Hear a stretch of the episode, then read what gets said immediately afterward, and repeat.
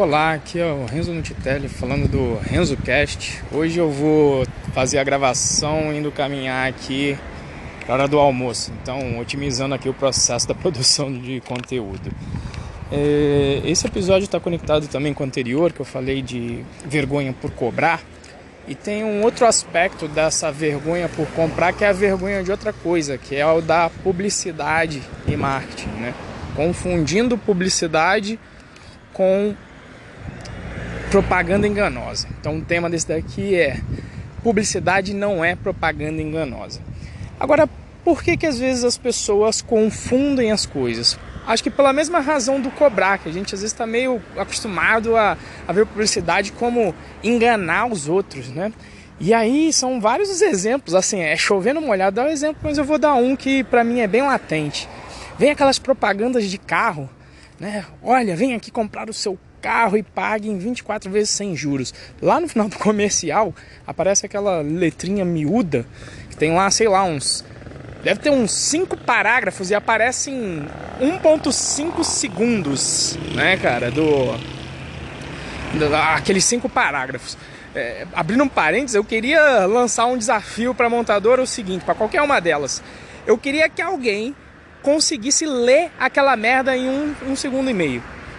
É? E não precisava nem ler, que ele decorasse o texto. Se ele conseguir falar o texto inteiro, eu pagaria um carro de volta para a montadora. Só que se ele não conseguir, eu quero um carro para mim.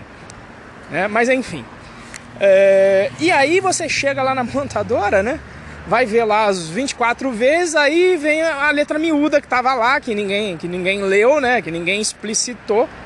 Que é, olha, mas você tem que dar uma entrada de 50% e tem uma taxa de abertura de crédito, né? E você tem aqui umas taxas para pagar, né? Aí você tinha uma expectativa de comprar aquele troço, né? Em, em, o, o, o, troço, comprar o carro em 24 vezes e você fez o preço total dividido por 24, chegou numa parcela, chega lá é outra e você tem que dar 50%, né? Então você sai frustrado se sente enganado mesmo. E, e assim, os casos em que isso acontece em várias empresas é, é, são vários, eu não vou nem chover numa olhada, fica só esse daí. Mas aí é importante você, na hora que você está pensando no, no teu produto, você estudar os, um pouco do, de marketing e publicidade e tentar olhar por um lado positivo. Né? De, de não enganar as pessoas, mas de entender o histórico e por que, que isso existe. Vou aqui também abrir um histórico básico. No livro O Modelo do Pensador, do Binato, ele ele faz um histórico para mim faz, fez muito sentido, né? Que ele menciona, olha, na era pré é, revolução industrial e até um pouco no início da revolução industrial, a gente tinha um, um, um mundo em que a demanda pelos produtos era muito maior que a oferta de produtos. Então, qualquer coisa que você fizesse dava certo, porque a demanda era muito alta, sabe? Começava a fazer um produto de alimentação. E, pô, tá todo mundo com fome, filho. Todo mundo. Vai precisar nem, nem falar nada sobre produto. Você vai colocar na, na prateleira o negócio vai vender. Né? E, e, nessa época, até início da Revolução Industrial também, o trabalhador só precisava fazer aquela tarefa dele pronto.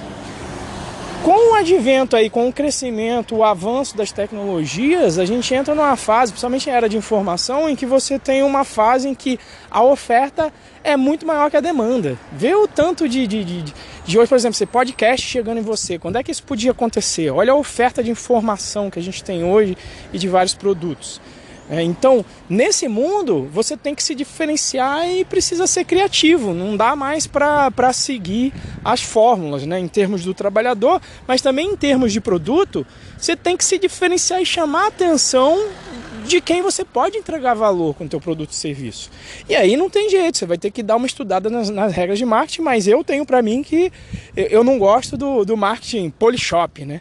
Caralho, esse cortador de fruta vai mudar a sua vida, ele corta assim, corta assado, etc. Aí você compra e a parada quebra e não tem qualidade, etc. Tá? Não estou dizendo que é sempre assim com a Polishop não, tá? Mas é, lembra muito que aquele marketing é, do início ali da era Polishop era bizarro, né? Você falava, caralho, então a faca que corta o diabo vai mudar minha vida, né? Mas enfim. Então eu vou citar aqui alguns exemplos de marketing que eu, tinha, que eu tenho visto aí. Tenho estudado pouco, ainda não de forma muito profunda, mas é interessante saber pelo menos alguns argumentos, né?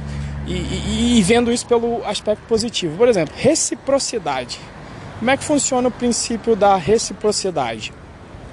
Você vai, antes de pedir alguma coisa para qualquer pessoa, é melhor você entregar alguma coisa para ela, né? Então não vai sair falando, olha, tá aqui, compra isso aqui. Não vai rolar.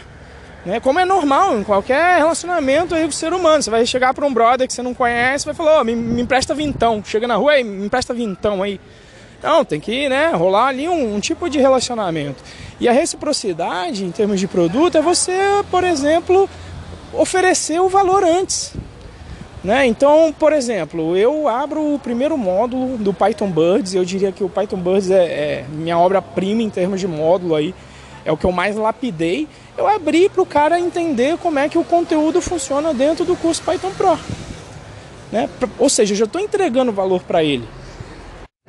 Ou seja, a pessoa está tendo acesso a um conteúdo, vai receber, se não me engano, são 65 vídeos, um por dia no e-mail é, é, simplesmente ali colocando e-mail e recebendo os vídeos, recebendo um, um conteúdo curado que eu já dei na faculdade, na FATEC, venho curando ele durante muito tempo dentro do Python Pro também, você vai receber aquilo.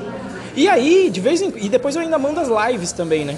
É, as lives também, esse próprio podcast, é uma maneira de entregar valor com conhecimento. E aí, no meio disso, de vez em quando, porra, uma vez por ano eu mando lá, uma vez, duas vezes por ano quando eu abro turma, eu mando um e-mail oferecendo a turma. Né? Então, quer dizer, eu não, não saí fazendo spam com você, te entreguei um puta valor. E você só vai ser meu cliente se você quiser também, mas entregando o valor. Então, é, é, a reciprocidade é, é, um primeiro elemento. Uh, o, o, o outra coisa que o pessoal menciona muito é eliminar as objeções, matar as objeções. Então, muita gente tem dúvida e vem com objeções para fazer o curso. E você, o teu papel é eliminar essas objeções. Por exemplo, tem uma aluna que mandou e-mail hoje, aluna não, na verdade, é, potencial aluna que mandou e-mail falando que gostaria de fazer o curso, mas que durante o decorrer do período das aulas ao vivo, ela vai estar de férias ali durante uma semana.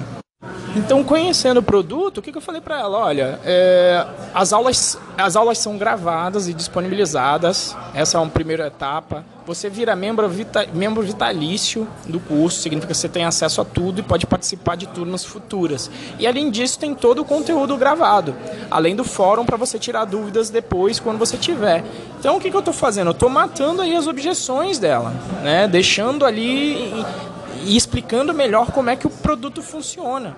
Porque por, possivelmente eu posso ter falhado na minha mensagem de passar como o curso funciona, porque realmente é complexo. Né? E entra também num outro aspecto do marketing também, seria o terceiro aqui que eu estou mencionando, que é o diminuir riscos. Né?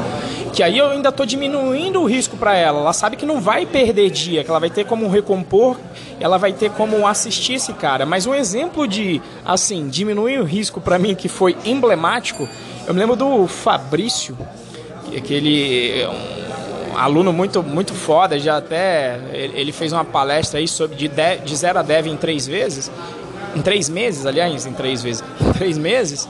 E eu me lembro que no início ele mandou e-mail, ele falou, Renzo, eu estou precisando de um conteúdo, será que teu curso atende? Falei, sim, tem um módulo tal. Ele, não, mas eu estou precisando de orientação a objetos mais avançado, tal, tal, tal. Falei, tem, tem um módulo aqui para isso também. Ah, mas e tem assim, eu tô precisando de um, conhecimento mais completo, tal, tal, tal. Eu falei, cara, e aí eu vi que tava assim, já, a gente já tava no quinto e-mail, eu falei, cara, quer saber? Mandei e-mail pra ele, falei, ô Fabrício, faz o seguinte, cara, tô te cadastrando aqui na plataforma, tá? Tô colocando seu e-mail aqui. Você vai fazer o seguinte, você vai ter acesso a todo o material gravado. Isso não é só a parte importante, tem toda a parte da interação, mas como você está preocupado com o conteúdo, eu vou te dar acesso aqui, você assiste os vídeos todos, inclusive na época ainda era no Drive, não era nem no web. Você assiste os vídeos todos, você vê aí o conteúdo. Se você achar que atende, o que você está procurando, você me avisa aqui, beleza, eu te matriculo, você paga a matrícula, tá tudo certo. Se você achar que não é para você, beleza. Se você quiser me, diz, me, diz, me dizer o porquê, beleza para eu melhorar. Mas se não atender, você não paga nada e tá tudo certo. Beleza? Então por quê? Porque eu não quero uma, uma pessoa que eu não vou conseguir entregar o valor, mas eu diminuí o risco para ele, porque aí ele podia olhar lá o conteúdo e ver se atendia a expectativa dele. E aí eu diminuí a chance de ele se frustrar, né? Lembrando aí que o, a frustração acontece quando você tem uma expectativa e a realidade não corresponde a essa, essa expectativa. Ah, quanto a isso também, o ser humano tem um bias também que é a coisa da escassez, sabe? Ah, se tem curso todo mês e, e etc, fica o cara fala, ah, depois eu faço, deixa para depois, né?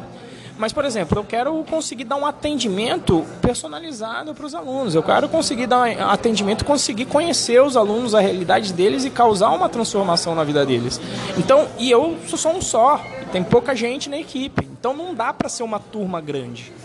Então, a turma, ela é limitada por conta disso. Não é nem para criar escassez propositalmente. Mas, por exemplo, por questão de custo e etc., o que, que eu faço? Para os 30 primeiros, que são aqueles que, que, que, tomam a primeira aposta, eu ofereço aí a entrada gratuita para o evento testando o mercado, que é onde eu vou chamar as empresas. Estou né? até combinando aí com os alunos estão me, me ajudando aí a organizar aí isso. Né? E, e aí a ideia é justamente unir a empresa com quem quer ser contratado. E aí são os 30 primeiros ganham aí o ingresso para o evento. Vou até tentar aumentar, mas o fato de ser escasso faz com que as pessoas é, pensem em fazer, tornem aquilo uma prioridade, porque senão vai acabar, né? Ou a turma vai acabar esse ano, de repente vai ter só no outro. Você vai esperar um ano inteiro para fazer? Possivelmente não.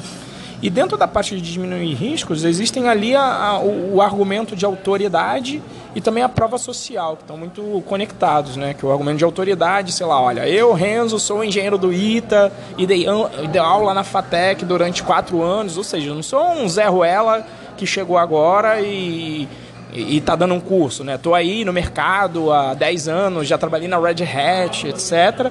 Mas a prova que eu ainda acho muito mais legal é a prova social porque quando você pega os seus alunos, né, e aí eles têm a vontade, inclusive, de, de como retorno do valor que eles receberam no curso, ir lá e falar como é que o curso impactou a vida deles, que foi a live que eu fiz com, com o Tiagão, se não me engano foi o Tiagão, o Isaac, o River. Puta, tinha um quarto. Sacanagem, eu esqueci aqui, hein? Uh, Tiagão. Tiagão, River, Isaac. Ah, e o Alisson também. Olha, já estava esquecendo aqui, né? Então essa prova social é muito importante. Existe ainda outro item aqui que eu coloquei storytelling, mas eu não vou não vou entrar muito, apesar que entra um pouco nesse nesse no papo desse podcast aqui, né? Eu tô contando história aqui também, o pessoal se interessa porque às vezes quer saber os bastidores do curso, etc, e de repente conhecendo e a forma com que eu conto e, e como as coisas acontecem dentro do curso, o cara acaba se interessando por conta da, da história aqui. E uma outra parada, a última, que eu queria comentar, comentei aqui sete, depois eu faço até a revisão, seria o over delivery, que é entregar mais do que o cara quer. Lá no exemplo do carro que eu dei, né? Você chega, imagina, imagina só quão foda ia ser se uma montadora fizesse isso. O cara anuncia lá que é o pagamento a 100 juros em 24 vezes. Você vai lá já esperando a pegadinha do malandro. Já saiu né, o Sérgio Malandro ali e meteu um yeah, yeah! Você é 50% aqui, vai pagar mais uma taxinha de, de abertura de crédito. Imagina só se você chega na concessionária e aí o vendedor te fala, então, na realidade não é 24 vezes não. Eu vou dividir em 48 e você ainda vai ganhar um desconto de 20%. Ou seja, tem, tinha uma expectativa aqui, né, em vez de jogar a realidade lá para baixo, você joga lá para cima. Você fala, caralho, em vez de pagar 24, vou pagar 48, ainda vou ganhar 20% de desconto, sem juros. Ia vender bastante, porque você fez uma entrega a mais do que a pessoa estava esperando, né? E, e, e, essa, essa parte da entrega talvez seja falha minha no Python Pro. É a parte que eu tento fazer com a live e explicar do, do, do da interação. Do cara tá com problema ali no dia a dia, tô com problema no processo seletivo. E aí eu vou lá e paro para ajudar o cara. O cara tá com problema no projeto e eu vou lá e falo, cara, vamos fazer um hangout aqui para desenrolar o teu problema. É, então é assim que, que eu atuo. E veja que tudo isso que eu falei de publicidade tem a ver com os gatilhos psicológicos do ser humano, mas o objetivo não é o fuder com o cara, eu só quero ganhar dinheiro, não. Eu tô, é, é, é, eu tô justamente me fazendo valer dessas, dessas estratégias porque eu tenho a confiança no meu trabalho. A confiança de que o que eu falar que eu vou te entregar, eu vou te entregar. Tanto é que, em geral, no início da aula eu falo para a galera: ó, o curso não vai te fazer ir para o mercado. O principal responsável aqui é o aluno. O aluno tem que se dedicar. Se você se dedicar, com certeza o curso vai servir para te facilitar o caminho. Esse é o objetivo do curso. Não é só fazer o curso, ah, ver o vídeo, não codou, não vai dar certo. Então eu já estabeleço até isso aí em geral nas aulas e mesmo nas lives muitas vezes eu comento isso. Quem se destaca é quem dá o gás. Não, não tem, tem que ter hard work, né? Não tem, tem que ter trabalho duro, não tem jeito, tá? Então, só para resumir aqui os itens que eu falei, reciprocidade, uh, matar as, as objeções do cliente, diminuir os riscos, pensar na escassez, para que o pessoal se coce, coloque como uma prioridade e eles comprarem o seu produto. Prova social e argumento de autoridade, storytelling e over delivery. Beleza? E é aquela coisa, se você está pensando e está confundindo publicidade com propaganda enganosa, você não está sendo pró, não está sendo um profissional.